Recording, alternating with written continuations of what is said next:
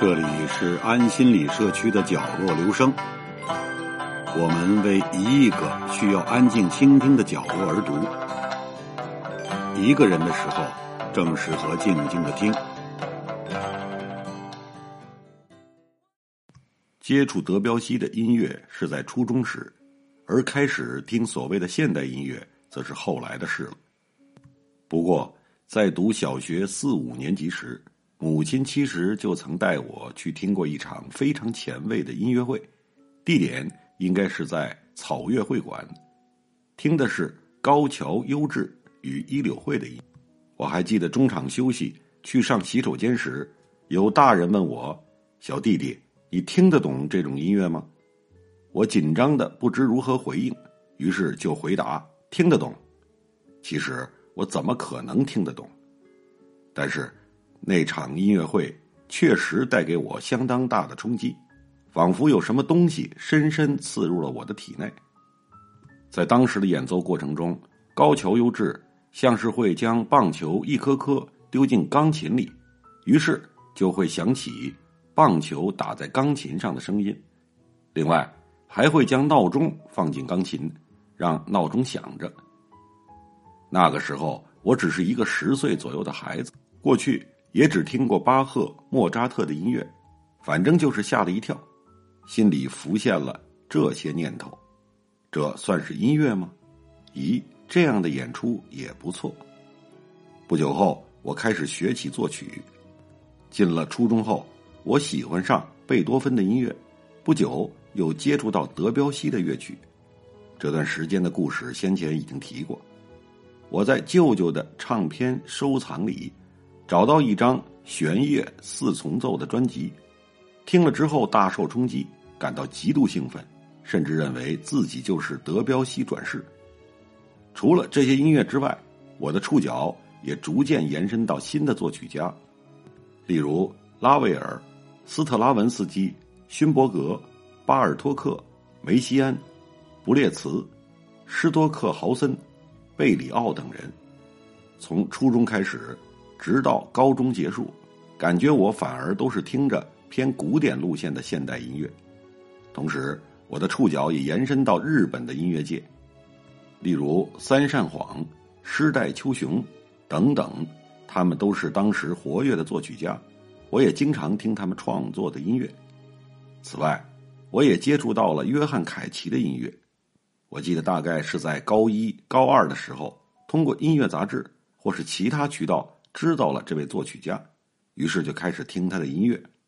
一直以来，现代音乐都是遵循非常复杂的理论去构筑乐曲，而凯奇则是在作曲时大胆加入了偶发的概念，甚至是使用骰子。依照掷出的点数作曲，这种形式的音乐创作大幅背离了欧陆音乐的传统，与我每星期跟着作曲老师学到的音乐类型当然也是格格不入。接触这类音乐后，我获得的冲击确实很大，而且直到现在仍可以感受到那份冲击。如今回想起来，小学去听的那场演奏会上，我早就已经接触到了。与凯奇的音乐有着共通之处的作品，我开始对凯奇产生兴趣，到处搜集现代音乐的相关信息。过程中得知，东京某处一直都在举办美国现代音乐的演奏会。我记得应该是由美国大使馆主办，演奏会的地点不是大型音乐厅，而是类似办公大楼之类的建筑物的一个房间里举行，规模并不大。我去参加了好几次。我没有朋友在听这种类型的音乐，因此都是独自去参加。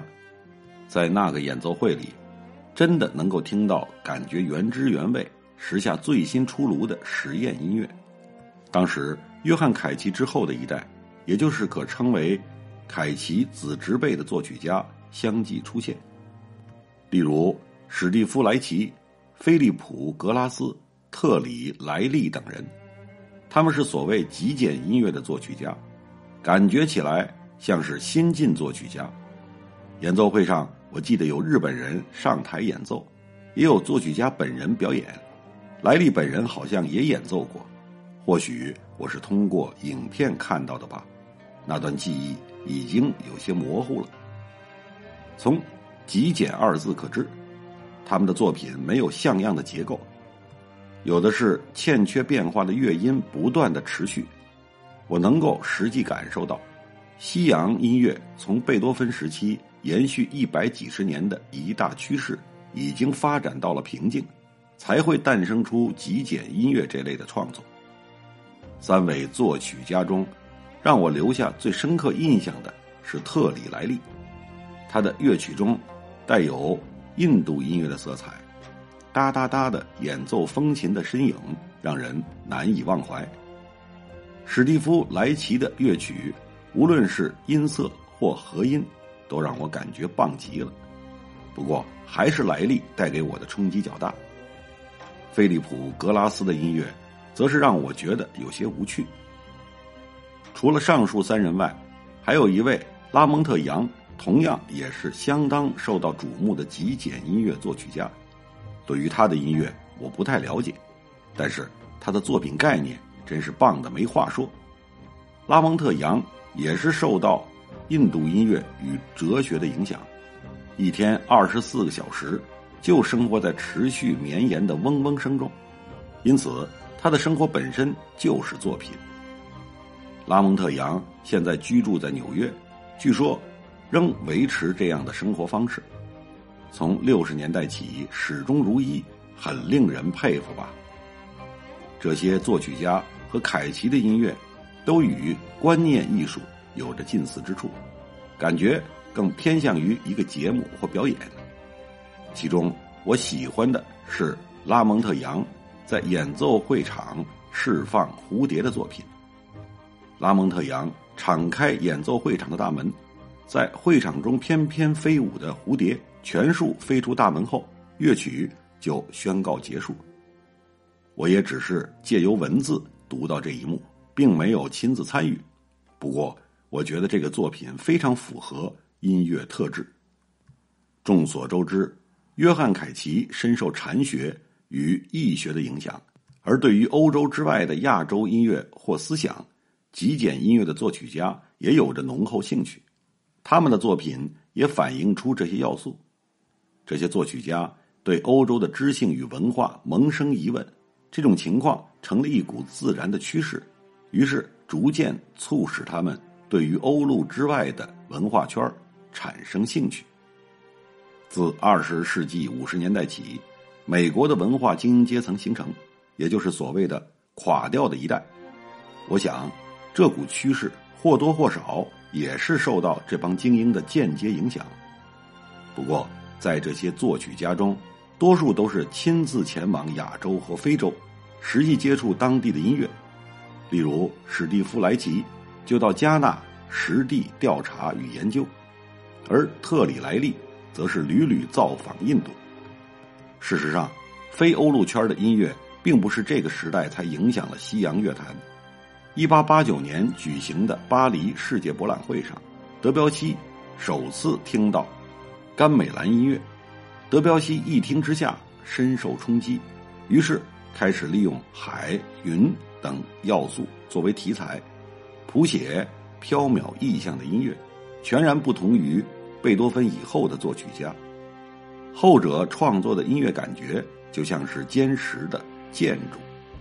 换句话说，作为二十世纪西洋音乐始祖的德彪西，正是受到亚洲音乐的启发，才创造出那种飘渺风格的乐曲。亚洲音乐远至法国，给予了德彪西灵感，几经曲折后，跨越了时空的界限，深深吸引了我这个亚洲的初中生。此外，就读高中时，让我倍感兴奋的极简音乐，也与亚洲或非洲的音乐有关。所有的根源似乎都是互有关联。小学我迷上了巴赫的音乐，接着又陆续喜欢上贝多芬、德彪西以及所谓的现代音乐，感觉像是一路跟着时代变迁，听着这些西洋音乐。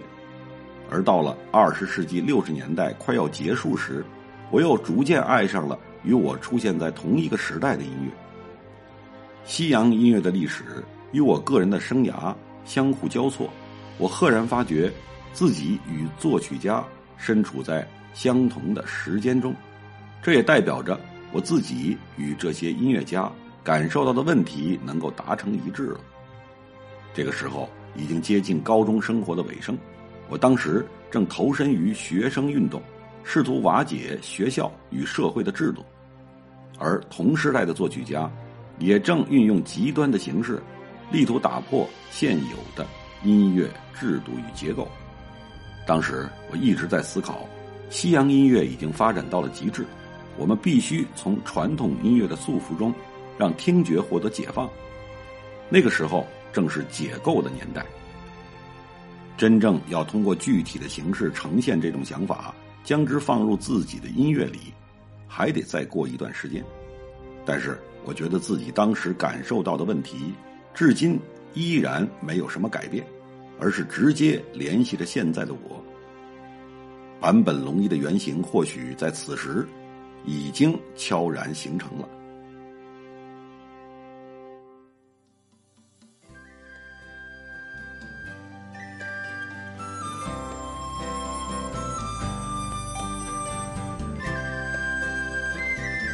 以上为您朗读的是选自坂本龙一所著《音乐即自由》一书。谢谢来自每个角落的慧心倾听，请记住这里，我们在一起呢，咱们天天见。